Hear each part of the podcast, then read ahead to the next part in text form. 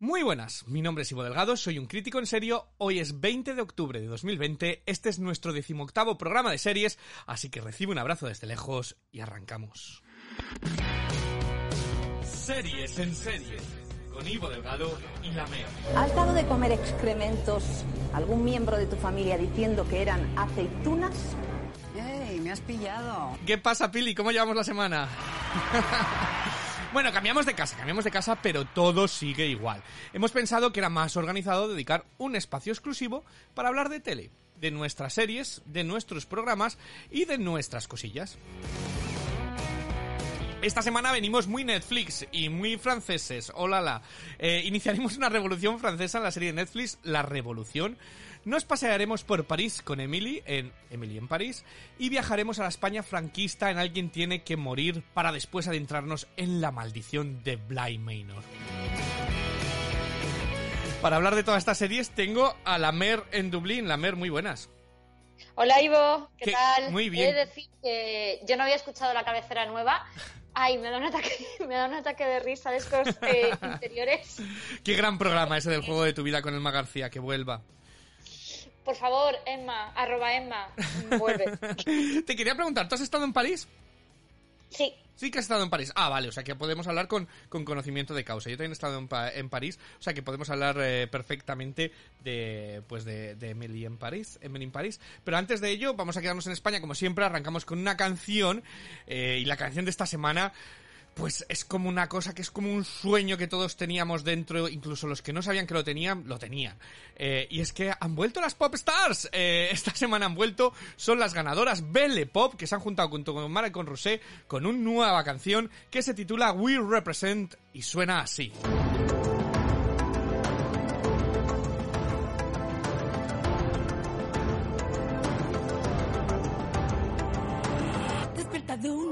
Es el momento. Déjate ver y muéstrate por dentro. Hay mucho que enseñar, mucho por lo que luchar. Somos quienes tenemos el mundo por conquistar. Somos, somos las que están al mando. Somos las que llegamos arrasando. Somos las que tenemos el control de todo lo que pasa alrededor. Somos las que tenemos el mando.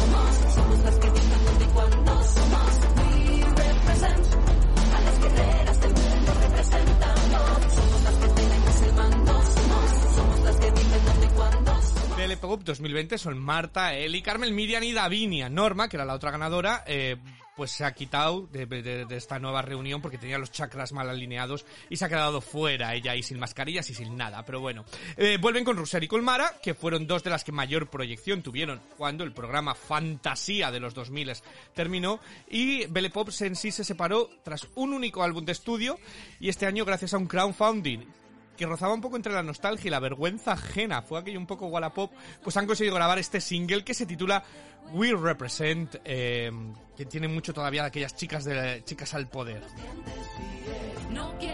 ¿Lo sientes, Mer? ¿Tú ¿Me sientes, te sientes al poder?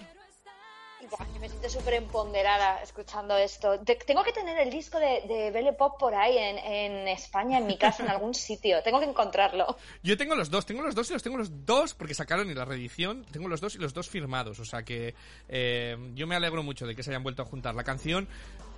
Bueno, vamos a decir que me alegro mucho que se hayan juntado eh, y las apoyo en todo, públicamente las apoyo en todo, aunque la canción no es lo que yo me esperaba, pero la estaremos siempre ahí. Queremos un disco de Belle Pop. ¿Quieres un disco tú nuevo de Belle Pop con toda esta fantasía? Eh, quiero un disco de Belle Pop, pero que no me obliguen a escucharlo entero. Ah, pues yo se, sí. entiende el, se entiende el concepto, ¿no? Yo no. Sí, pues yo, te, yo lo pondría cada canción a canción aquí para que escucharas cada semana una de ellas. Entonces, esto es Belle Pop con We Represent. We represent a las guerreras del mundo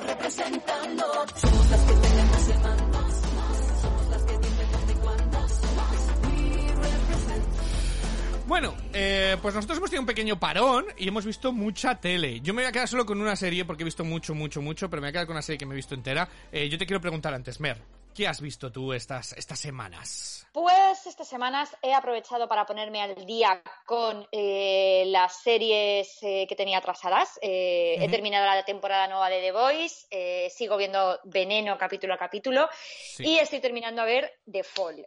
Bueno, no voy a decir nada de esas series porque ya las hemos comentado un montón en este podcast. Sí. Me parecen las tres maravillosas. Y luego me he puesto a ver una serie que debería de haber visto, que es Valeria. Valeria, oh, oh, oh. Eh, madre mía. es que es lo único que voy a decir es, madre mía, o sea, qué lástima, qué lastimita. Es que- una lástima, que- sí. O sea, es que, ¿tú te acuerdas de la típica escena de Los Simpson en la que le arrancan el corazón a- al pobre Ralph, en plan, toma, ya no necesitarás esto? Pues yo me imagino a Netflix arrancándole a Elizabeth Benavent, eh, a Elizabeth Benavent su obra de las entrañas, haciéndola una bola y lanzándola a la hoguera. Bueno, vamos a ser sinceros, vamos a eh, ser sinceros. Tampoco es que Elizabeth Benavent, ¿qué quiero decir? O sea, vamos a... leído, ¿eh? Ya hablaremos en el de libros, yo me he leído un par de ellos. eh, eh, ella es ella es, es una burda copia de Sexo en Nueva York y la serie es otra burda copia de Sexo en Nueva York sin alma y sin gracia. Que no y- llega ni a copia, Ivo, es que Pero no Madrid luce bonito. Voy a decir que el Madrid luce bonito, la serie de Valeria, que decir algo positivo de la, de la serie. Que ver, claro, pero es que, es que, es que, yo- o sea, es que es todo, o sea, es, es la forma que tienen de hablar los actores entre ellos. La gente normal no habla así. Ya, no, O sí. sea, tú te quedas con tus amigas y dices cosas como, eh, Carmen, madre mía, ¿cómo estás hoy? ¿Has hablado con el tío bueno de tu oficina? No, no hablas así. O sea, na- mira, de verdad. El problema no es que no hables así, es que encima eh, eh, son mujeres y yo creo que ya deberíamos ir pasando página. Son mujeres de 30 y 30 años, 30 y tantos en la serie, si no me acuerdo, que se comportan como quinceañeras. Ninguna mujer se... Yo creo que, que las mujeres ahora son mucho más que ya va siendo hora de proyectar en pantalla.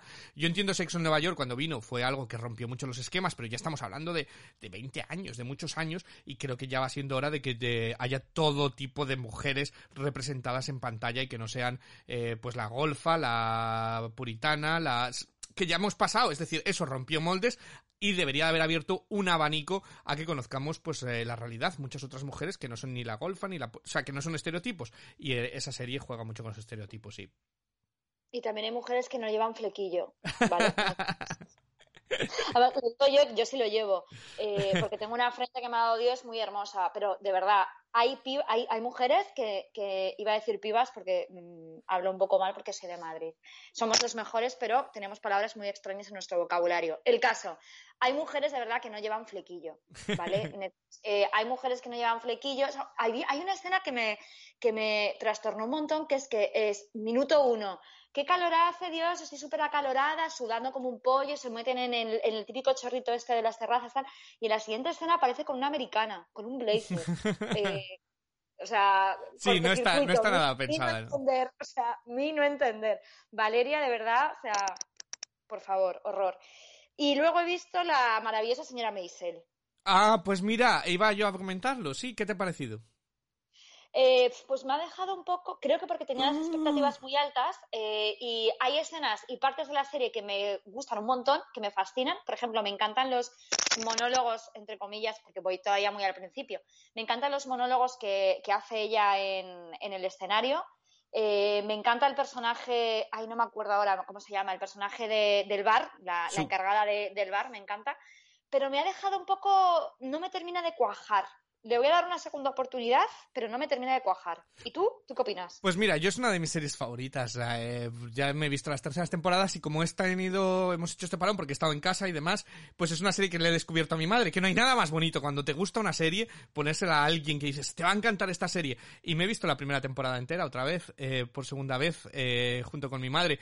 A mí me parece súper divertido, me parece que el personaje es brillante, que la actriz es brillante. Por eso, em, a ver, estoy muy a favor de que Sitch Creek ganara el Emmy y demás, pero que se que arrasase de aquella manera me parecía injusto en el sentido de que tenemos tal calidad de- de televisión a día de hoy que no era muy justo que una serie arrasara porque denostaba un poquito el resto. Y me parece que, que en ese sentido la maravillosa señora Maisel es una grandísima serie que tenemos ahí, es luce bellísima, tiene un diseño de producción increíble, unos diálogos de Amy Paladino que son eh, maravillosos y, y, eh, los actores son maravillosos, entonces a mí es una serie que es como mi lugar feliz. Eh, me, la resumo así. Me gusta dejarme llevar por esa serie y ya te digo, me he visto la primera temporada por segunda vez eh, junto con mi madre y a mi madre le ha encantado también y va a seguir con, con ella. Eh, entonces a mí me gusta mucho. Mucho, mucho, mucho, la maravillosa señora, señora Maisel.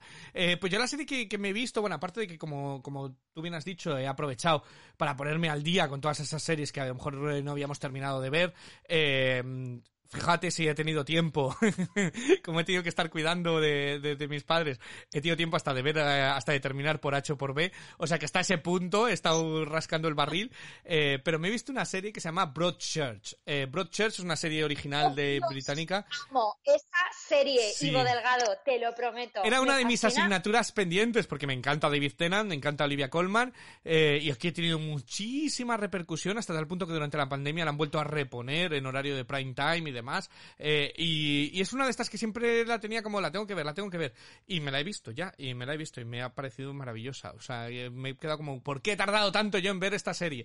Pero a lo mejor necesitaba el tiempo para verla, la, la, la he hecho de, de maratón y es eh, absolutamente brillante. Sí que es cierto que la primera temporada es bastante mejor que las otras dos, pero aún así me, me gusta, me gusta mucho la, la serie la serie en sí. Se llama Broadchurch, para todo el que le gusta, eh, bueno, pues una serie sobre un asesinato y quién es el asesino, pero esto no solamente se trata de buscar quién es el asesino, sino cómo afecta a un entorno tranquilo ese, ese asesinato, eh, pues es, es, eh, es brillante, es un, el ABC de cómo hacer una serie, una serie así, la verdad. Eh, maravillosa. Mara- Broadchurch es maravillosa. Y a mí con Broadchurch me pasó algo parecido a lo que has comentado tú con la maravillosa señora Maisel. Eh, yo ya había visto las dos primeras temporadas de, de y todo el rato le decía a mi marido, teníamos que ver- tienes que verla, tienes que ver, tienes que ver. Y volví a ver las dos primeras temporadas con él eh, otra vez. sí. Y es que la primera temporada es genial. Y a mí la segunda eh, también me gustó un Sí, montón. no, me La gusta en mi mucho. opinión es más flojilla. Pero la segunda me, me fascinó. Me gusta, me gusta, me ha gustado, me gusta mucho, me ha gustado mucho. Así que, así que ahí está Broadchurch para todo recomendado y la señora Maisel, o sea que, que hemos tenido muchos, pero tenemos muchos estrenos esta semana. No hemos vuelto, no con tres, sino que hemos vuelto con cuatro. Así que casi que nos ponemos ya manos a la obra, que luego se nos va el tiempo y luego eh, me dice la gente, jo, lo que duran los podcasts, claro, porque nos enrollamos mucho, porque la mera habla mucho. Eh, entonces, si te parece que, ¿qué te parece si empezamos en España? Eh, y vamos a empezar con esa miniserie de Netflix hispano-mexicana titulada Alguien tiene que morir. Si escapar de esto fuera tan fácil. Hace mucho tiempo que no estaría aquí. Voz de víctima. ¿Por qué no asumes que esta es tu vida?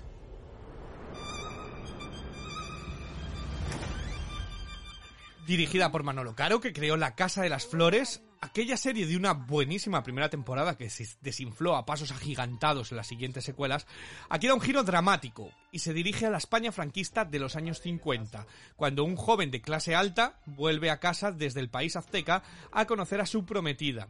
Pero no vuelve solo, vuelve con un misterioso bailarín. Ambiente opresivo, misterios y muchos palomos cojos, eh, la verdad.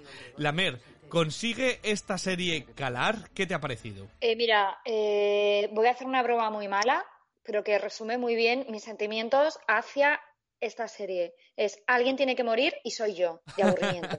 o sea, mira, eh, me ha dado una pereza, pero una pereza enorme. O sea, es que la palabra es pereza.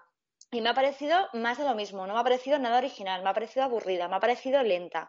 Eh, me ha parecido que intentaba darle esa pátina un poco de Bernarda Alba, eh, y vamos, es que ni de lejos, pero ni de lejos lejísimos. Eh, me ha parecido que tiene, está llena de clichés. Eh, Paulina de la Mora, porque para mí es Paulina de la Mora, lo siento en el alma, habla horriblemente fatal, no se la entiende un carajo. Por favor, next, o sea, horroroso. Es que diré que son tres capítulos mm, y he visto uno y medio, porque es que no le deseo terminar esa serie, es que me mi peor enemigo. O sea, por favor, horrorosa, horrorosa. Pereza máxima, perezaca. Vale, eh, vale, yo sí que me la he visto entera, ¿vale? O sea, me he visto los tres, he aguantado ahí como un titán los tres capítulos. Eh, Qué gusto, tío. Yo quiero decir que la serie, lo que decía, está muy centrada en querer proponer ese ambiente opresivo, cerrado, hermético, los secretos y tal. Y no lo termina nunca de conseguir. Quizás por lo que dices tú, la cantidad de clichés que tiene. Los buenos aquí son muy buenos y los malos son muy malos. Hasta, hasta les ponen el bigotillo franquista a los malos, para que los identifiques por si acaso. Entonces, no termina de poner el punto en el estilo y en el tono. Luego yo creo que eh, se ha querido centrar mucho en plagiar descaradísimamente el estilo Almodóvar, el estilo de la mala educación, tiene muchos planos de gente durmiendo y, panorámicas por el cuerpo, muy, muy Almodóvar, muchas, eh, muchas cosas. Pero claro, es que no es Almodóvar, es que no tiene el talento eh, ni de lejos, ni el poderío visual, ni...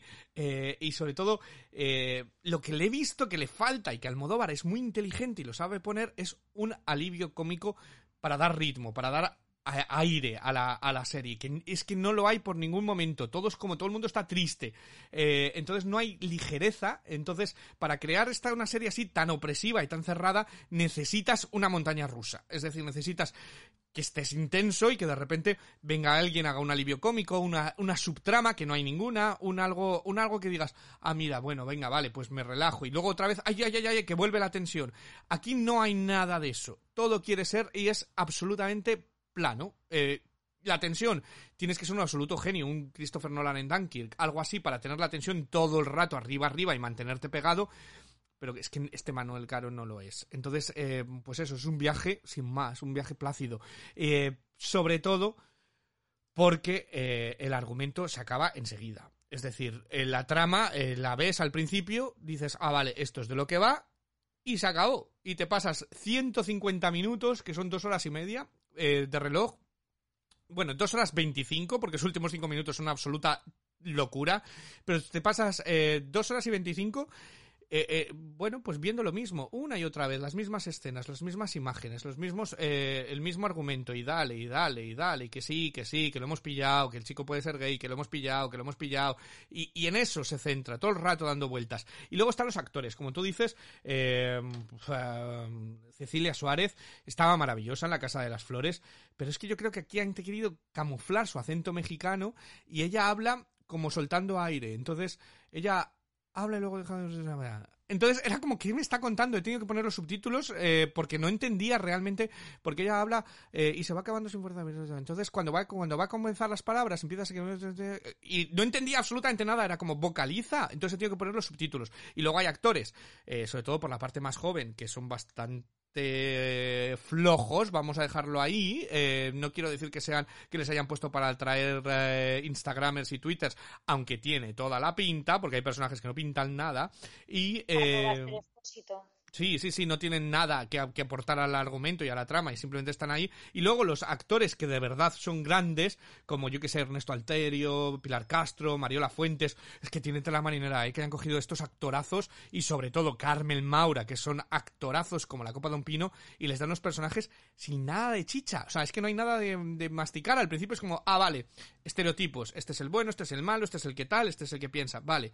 Y se acabó, no hay ningún desarrollo de los personajes, los personajes se quedan en ese estereotipo. Entonces, Carmen Maura, que intenta hacer algo con el personaje, se queda en la nada. Que Carmen Maura, este personaje es eh, Concha Velasco. O sea, que haya visto cualquier Gran Hotel o Herederos, es el personaje que, es que ves a Concha Velasco. Está Carmen Maura interpretando a Concha Velasco en estos papeles. Entonces te da mucha pena porque no les dan realmente nada donde, donde hincar el diente. Entonces, para una serie cuyo peso es ser una serie de personajes, no están desarrollados. Entonces, eh, no tienen nada de argumento. Realmente, eh, yo me pasaba, el, me pasé el primer capítulo diciendo, ¿pero de qué va? ¿Hacia dónde vamos?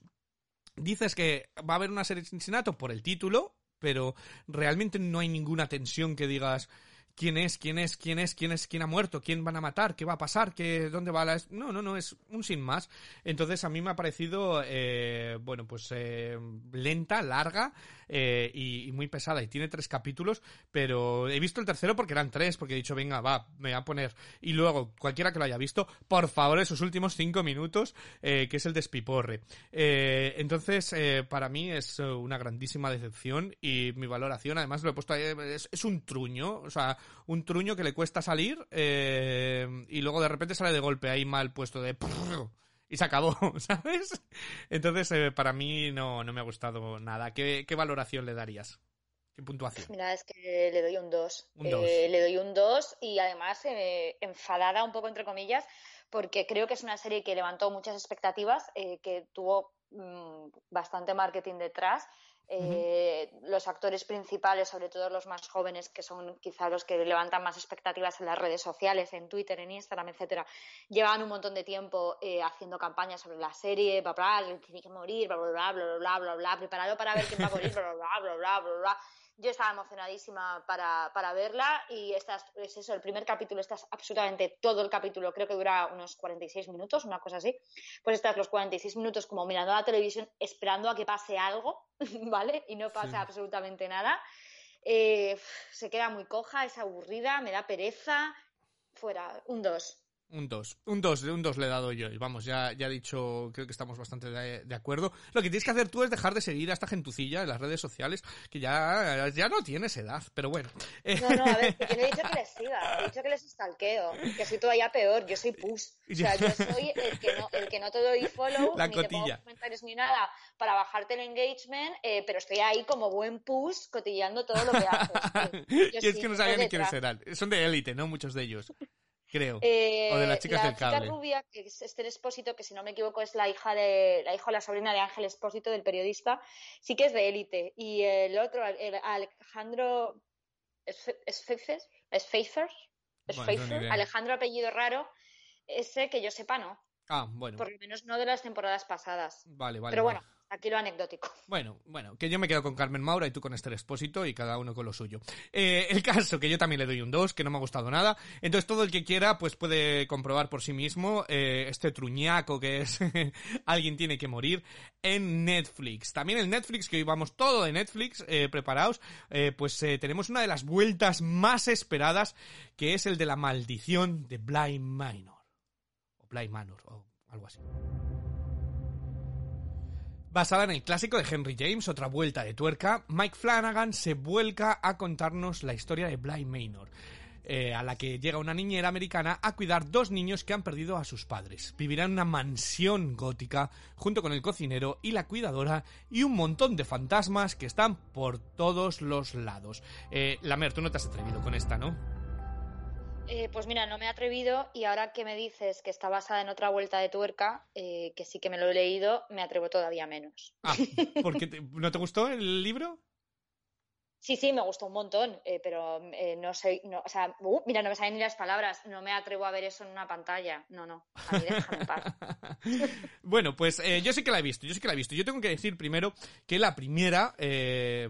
a ver si me sé explicar, porque no es que sea la primera temporada y la segunda temporada. Han hecho con esto lo que hacen con American Horror Story, para que la gente lo visualice. Es decir, hicieron una primera temporada, serie limitada, empezó, terminó, eh, historia compacta, completa, ¡pum! ¿Qué han hecho? Que como tuvo tanto éxito, han pedido al creador que haga otra historia de otra maldición en otra casa con los mismos actores pero en diferentes personajes. Es decir, que son historias completamente diferentes, aunque conservan, eh, bueno, pues el creador y los actores y el equipo técnico, ¿no? Eh, entonces, la, la- aquella, la de, la, de, The Haunting of Hill House, eh, La Maldición de Hill House, fue mi serie favorita del 2018. Es decir, me pareció una serie absolutamente brillante, elegante, compleja, era un rompecabezas absoluto, gótico, sobre quién es quién, quién es qué, qué ha pasado, eh, episodios del marcar, aquel del plano secuencia, es una de las cosas mejores que se ha hecho en la historia de la televisión. Eh, con- llena de suspense, que te enganchaba y no te dejaba, y fue eh, para mí perfección en televisión. Eh, sí que es cierto que era una cosa, un cuento gótico de terror, eh, súper bien hecho. ¿Qué pasa? Pues que aquí es como si alguien hubiese tratado de hacer lo mismo, pero no consigue el mismo efecto. Y creo que a partir de eh, los que criticaban la primera de ser muy lenta, porque era, una, era un cuentecillo gótico, aquí se van a cebar, porque es una serie muy lenta, tiene mucho relleno eh, esta, esta segunda. Eh, creo que a mí me ha costado cuatro o cinco capítulos darme cuenta de que no iba a haber lo mismo. Es decir, que estaba esperando el mismo terror, el mismo suspense eh, de aquella. Y esta, aunque lo intentan al principio un poco, con, tiene sus momentos de susto y tienen esos fantasmas escondidos en plena vista, que era lo que le hicieron aquella tan terrorífica, es decir, jugaba mucho con los zooms y decías, estoy viendo algo y no está enfocado, pero está detrás, pero yo creo que hay algo, entonces jugaba mucho con tu mente, aquí vuelve a estar, pero no consiguen el mismo, el mismo efecto. Eh, y los fantasmas son diferentes, una cuenta muy diferente a aquella. Estos no son sin entrar en spoilers, pero en aquella eran fantasmas chungos eh, que quieren matar. En esta eh, son fantasmas más apesumbrados que tienen algo que contar. Entonces, una vez que he pasado eso, a mí me ha gustado. Es decir, me gusta el estilo gótico, me gusta la historia, eh, me gusta transformarme. Es cierto que es lenta, que no es una serie rápida, pero me parece muy, muy, muy bien hecha. Otra de los problemas que tiene, bueno, pues la original, eh, Mike Flanagan dirigió todos los ca- capítulos y fue el creativo máximo y estuvo súper involucrado. En esta ha ejercido de productor y ha dirigido el primer capítulo y se nota un gran bajón del primero, sobre todo hasta los 2, 3, 4, 5. eh, se, nota se nota que intentan su estilo, pero que no tienen el mismo puño. Mike Flanagan se fue a dirigir eh, El Doctor Sueño, la secuela de la secuela de Resplandor. Entonces ha estado involucrado, pero hasta cierto punto, no como la primera que era todo, todo suyo. Entonces eh, se nota que no está a la altura de, la primera. Aún así, eh, me ha gustado. Eh, reconozco que, que me parece interesante.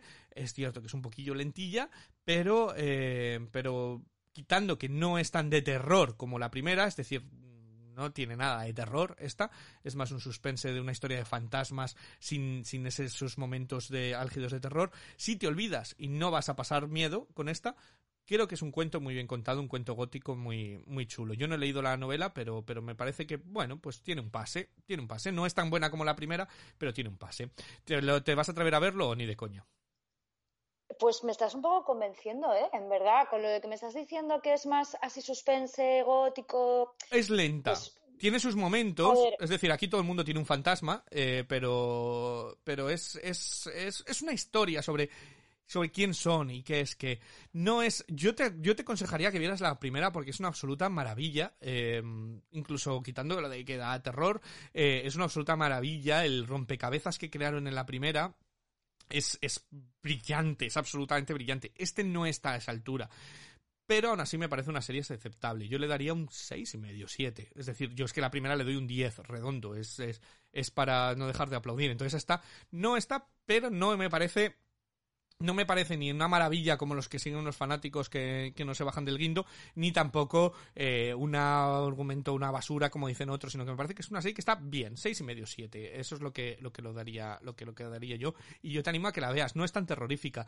Tú lo verás. Sí que es cierto que el primer capítulo quizás es el que da más, más suspense. Entonces, si aguantas el primero, los siguientes son más incluso románticos algunos. Si A se puede ver, decir. le- habiéndome leído el libro, a lo mejor, ¿sabes? Sí, a lo mejor te atreves. Sí, eso hace un Instagram Live, que te queremos ver llorar y sufrir. Te queremos ver llorar. Yo tengo que decir que me vi eh, anoche seis capítulos del tirón y he soñado, ¿eh? Con fantasmas y he soñado que estaba en una casa llena de fantasmas y A demás. ver, Ivo, es que, eh, chico, una cosa es que te atrevas a verla y otra cosa es que te la pongas por la noche y te pongas seis capítulos. y- O sea, a ver, vamos a ver. O sea, eh, términos medios en esta vida, ¿vale? Por favor. Entonces, bueno, pues todo el que quiera, eh, esta maldición de Bly Manor eh, está, está en Netflix también. entonces lo podéis ver ahí. Pero vámonos a Francia, vámonos a Francia. Y antes de ponernos a hablar de la gran serie de Emily en París, vamos a hablar de la otra serie. Esta sí que es francesa, original, eh, que es eh, una auténtica revolución. Se titula La Révolution, eh, o en español, pues La Revolución. Un jour viendra où les esclaves briseront leurs chaînes. Bueno, pues en esta reimaginación de la Revolución Francesa, el futuro inventor de la guillotina descubre una enfermedad que mueve a la aristocracia a asesinar al pueblo. A partir de entonces veremos brujas, eh, veremos zombies y veremos a un montón de gente bajo el contexto de los años, los precursores de la gran Revolución Francesa. Eh, la Mer, eh, ¿qué te ha parecido a ti esta, esta serie? Pues mi idea era empezar a hacer la reseña con acento francés, pero he recapacitado, he decidido que nadie se merece eso, así que, así que voy a hablar eh, con normal, con mi acento horrible de siempre. Eh, a mí me ha encantado. Eh, no la he visto entera, he visto un capítulo y un poco eh, y me está gustando mucho. Es una serie rara, también he de decir que a mí me parece un poco rara y que me gusta porque a mí como eh, tengo un problema con todo lo francés, todo lo francófilo me, me encanta, o sea, como que me parece como súper romántico, o sea, yo veo una tuberculosa francesa escupiendo sangre en una almohada de Vichy y es que me tienes cautivada, o sea, a mí me está gustando un montón. Eh, muy negra, muy oscura, eh, tiene un ritmo que, que me atrapa bastante, Eh, a mí me está gustando mucho. Puedo decir una cosa, eh, da más miedo esta serie que la maldición de Bly Manor, de verdad. O sea, tiene más momentos esta serie de tensión que, que la maldición de Bly Manor. Eh, pues estamos en desacuerdo en esta. Mira, eh, a mí me parece que visualmente es- brillante, está muy bien cuidada, tiene, tiene muy bien cuidado todos los elementos y por eso me da una, me da mucha pena porque todo ese poderío visual se pone al servicio pues de un argumento súper enfarragado, me parece, y con muy poquito que, que, que contar. Eh, no sé, eh, me ha parecido además que han metido, la han adaptado a tiempos modernos, se han metido con un calzador, pues mujeres empoderadas, eh, mucho negro porque sí, que es una cosa rarísima que me pasó también con la de Maldita, aquella, que digo, ¿por qué tanto negro en cuando no había tanto, ¿sabes? Entonces me parece que mm, los buenos son muy buenos, los malos que son muy malos y que dan patadas eh, después de que les dicen, déjalo tal, pum, van y dan una patada porque soy malo, pum. Entonces, eh, no sé, y en, a mayores, a mí me ha parecido no sé si es que no tenía el día, pero me ha parecido súper aburrida. Eh, no sé, que, que quieren jugar con un misterio de, de no saber qué pasa realmente y eso puede provocar que quieras saber qué pasa o que digas, me da absolutamente igual porque no me estás contando nada. Entonces la sensación que tengo después de haber visto tres capítulos es que, bueno, pues no. Y luego el tono no lo acabo de encontrar. Es decir, si vas a hacerme una serie, y a lo mejor ese es mi problema, en el que vas a tocar la Revolución Francesa, pero la vas a reimaginar con la mentalidad del siglo XXI y vas a meter ahí zombies, historias, pum, pum, eso tiene que ser una auténtica locura para mí. Tienes que me, tiene que ser un, un trastorno. Y, y, y, aquí es todo como demasiado serio, demasiado solemne, demasiado francés. Es que Yo... son franceses. Es que...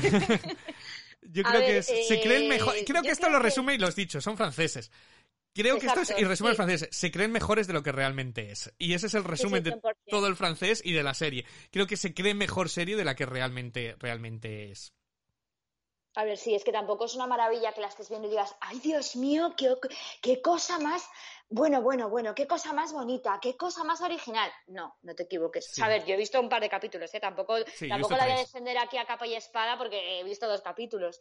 Eh, pero es que son franceses. Entonces, como son franceses, eh, y para ellos mmm, todo lo que hacen, producen, dicen y comentan está rodeado con una pátina de oro y diamantes y la Revolución Francesa ya eh, olvídate, pues la Revolución Francesa es el, epicentro de, del mundo entero, pues claro, eh, es un poco rara. A mí sí que me está gustando, pero porque no les tengo demasiada manía a los franceses. Eso también creo que es, es importante. ¿eh? A ver, yo no les tengo manía. Si yo soy. Eh, que yo tengo gran parte de familia francesa. Eh, soy un cuarto francés. Es decir, yo no les tengo ninguna manía a los franceses. Sí que es cierto que los franceses son lo que son.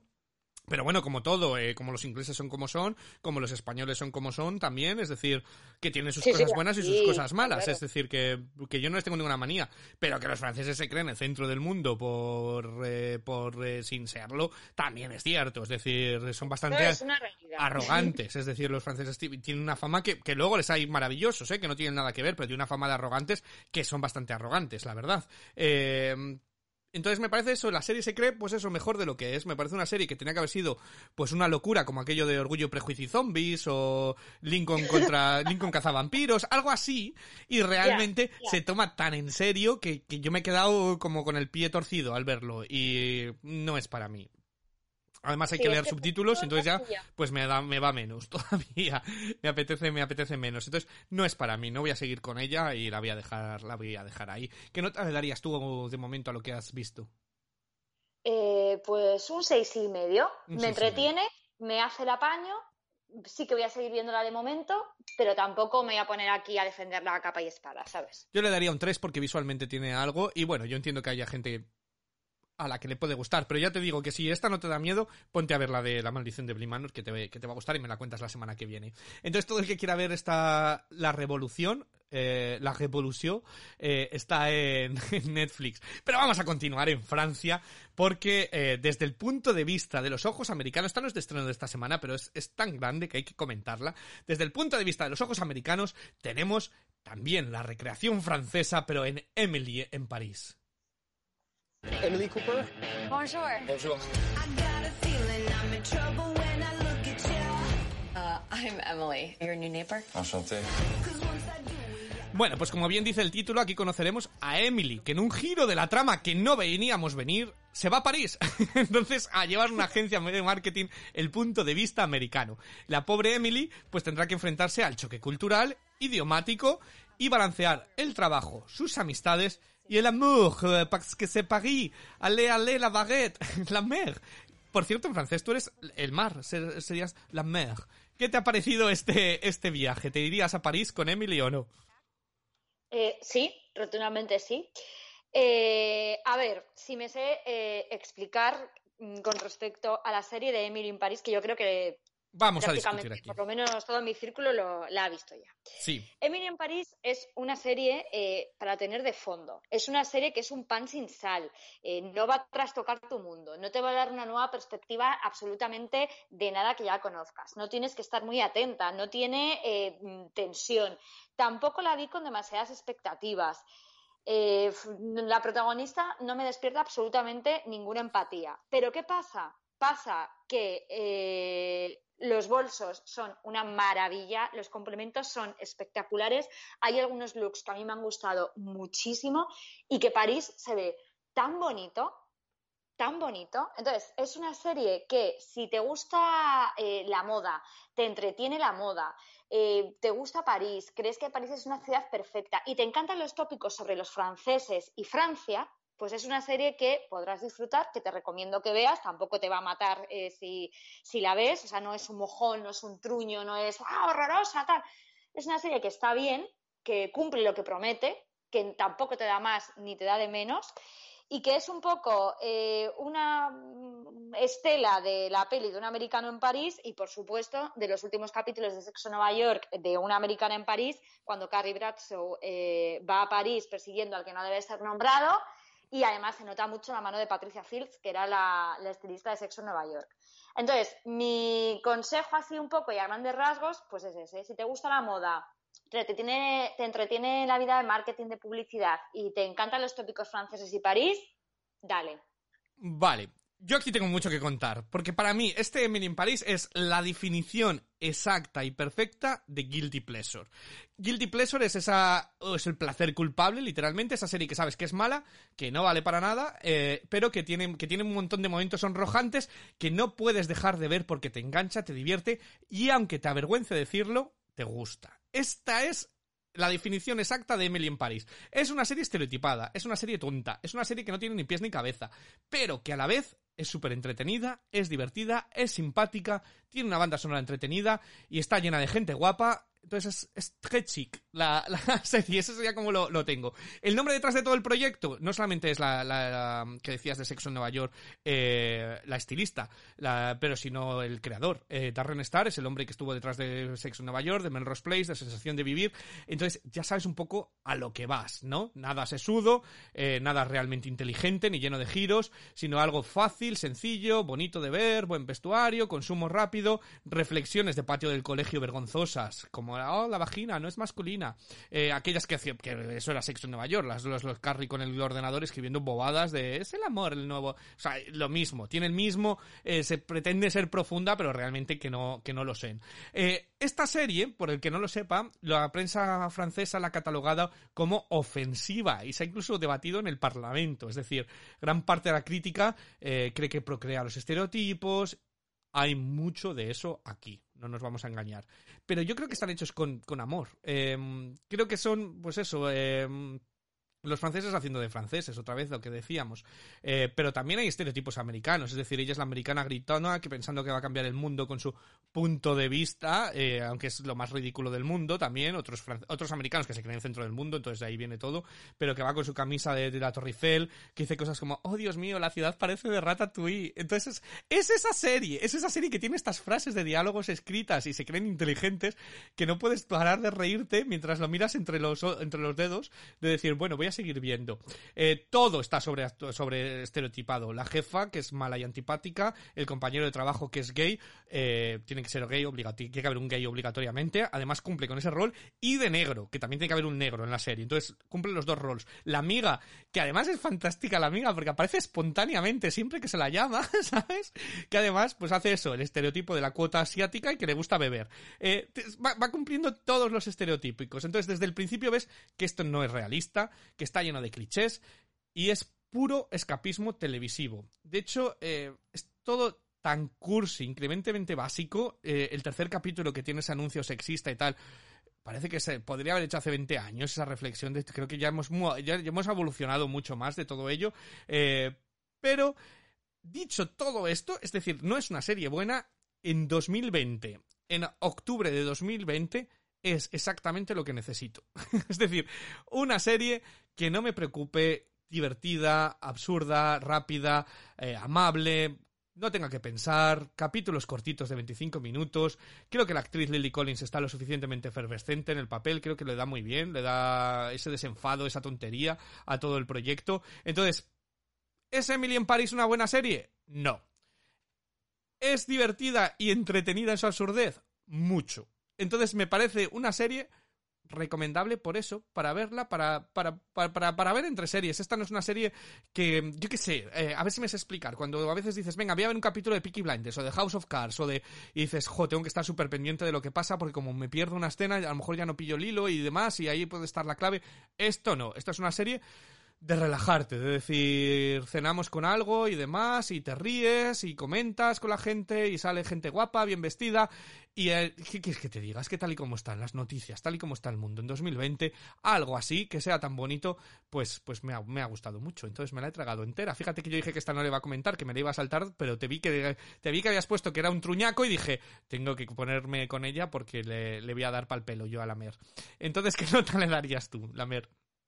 Pues es que creo que estamos más o menos en la misma onda. Sí, ¿eh? estamos en la misma truñaco, onda. Pero un truñaco que me he visto entera y que volvería a ver entera y que les he recomendado a mis amigas abriros, o sea, para seguir Claro. tirando de tópicos, a mis amigas les he dicho abriros eh, la buena botella de vino y poneos la peli, ¿sabes? O sea, Pero es claramente. necesaria, pero también a mí también me parece necesario las cosas que de, desenfadadas y que no se toman en serio en sí mismas. Es decir, es que es que aquí en, en una manzana en, en todo París se van encontrando los personajes por la calle casualmente y, y no hacen nada a ningún personaje. Parece que están ahí esperando a la protagonista. Parece que va por la calle y de repente le, le- se encuentra con el vecino y ella va con una caja y el vecino le coge la caja y le ayuda a subir cajas y dices, pero este hombre que no tiene nada que hacer, está ahí únicamente esperando. O ese trabaja en un restaurante en el que yo no he visto un chef eh, mejor arreglado, sin manchar, eh, que sale a la barra tranquilamente mientras está el restaurante que lleno. bien.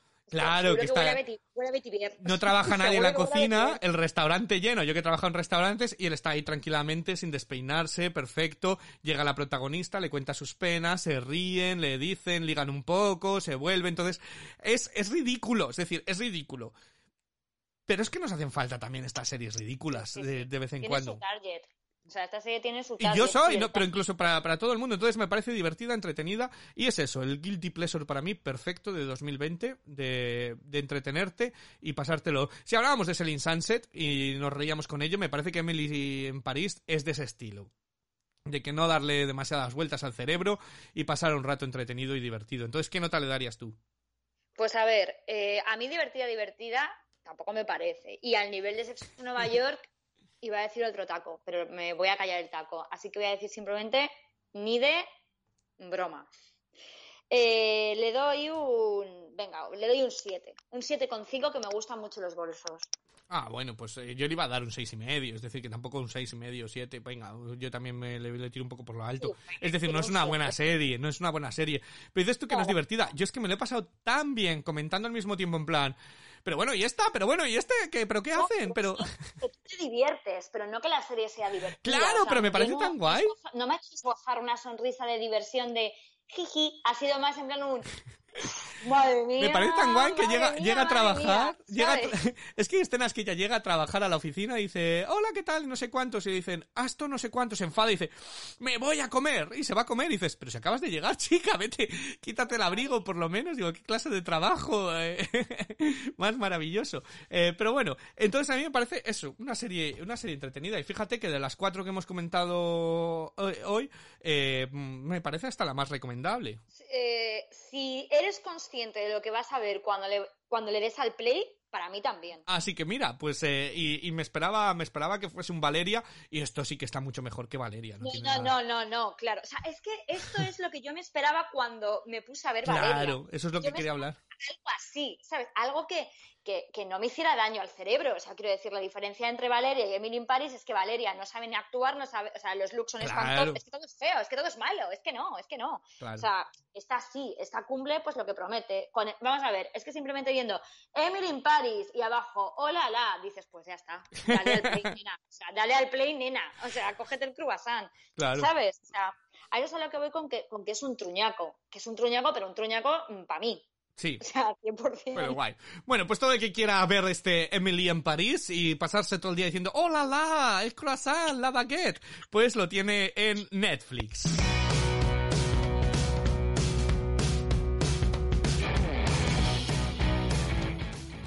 Bueno, pues nada más, recordaros que todas las reviews eh, propiamente escritas y muchas otras están en la web www.ivodelgado.com y que os podéis poner en contacto con cualquier comentario, recomendación o regalo en nuestras redes sociales que son Podcast en Serio. Nosotros vamos a volver en una semana. Eh, muchísimas gracias a la Mer en Dublín. Muchísimas gracias, pero ya te prohíbo que me llames la Valeria de Dublín, que ya he visto la serie, ¿eh? No. Ahora eres la, la Emily de Dublín. Eh, Bueno, me gusta, me gusta. la Emily de Dublín. Eh, muchísimas gracias, pues aquí estaremos en nuestras series en serio. Tenemos ideas, tenemos muchas ideas de subir muchas más cosas, así sí que suscribiros, porque claro, como es una casa nueva, pues empezamos desde cero, otra vez desde los cimientos. Así que suscribiros eh, a este nuevo podcast, Series en Serio, aunque no es nuevo realmente, pero Series en Serio, con Ivo Delgado y Lamer. Y eh, bueno, pues subiremos muchas más cosas porque vemos mucha tele, incluso tele, tele muy mala. Eh, así que nada más, sed tan feliz como os dé la gana y que una frase en una aspiradora en una cafetería no te diga cómo te tienes que sentir. Y si te por un rato ser un criticón miserable, bienvenido al grupo. Muchísimas gracias.